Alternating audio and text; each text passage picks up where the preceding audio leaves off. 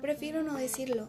Lo que sí puedo decir es que a través de estos podcasts encontrarás distintas situaciones por las que tal vez te sientas identificado o identificada, o tal vez no, y solo quieras escucharlos por puro entretenimiento. En estos audios platicaré sobre algunos problemas familiares o que me hayan sucedido en la escuela. Son cosas que a la mayoría de nosotros nos ha pasado o que estamos pasando en este momento. Mi objetivo es ayudar a más jóvenes como yo a resolver sus dudas o problemas.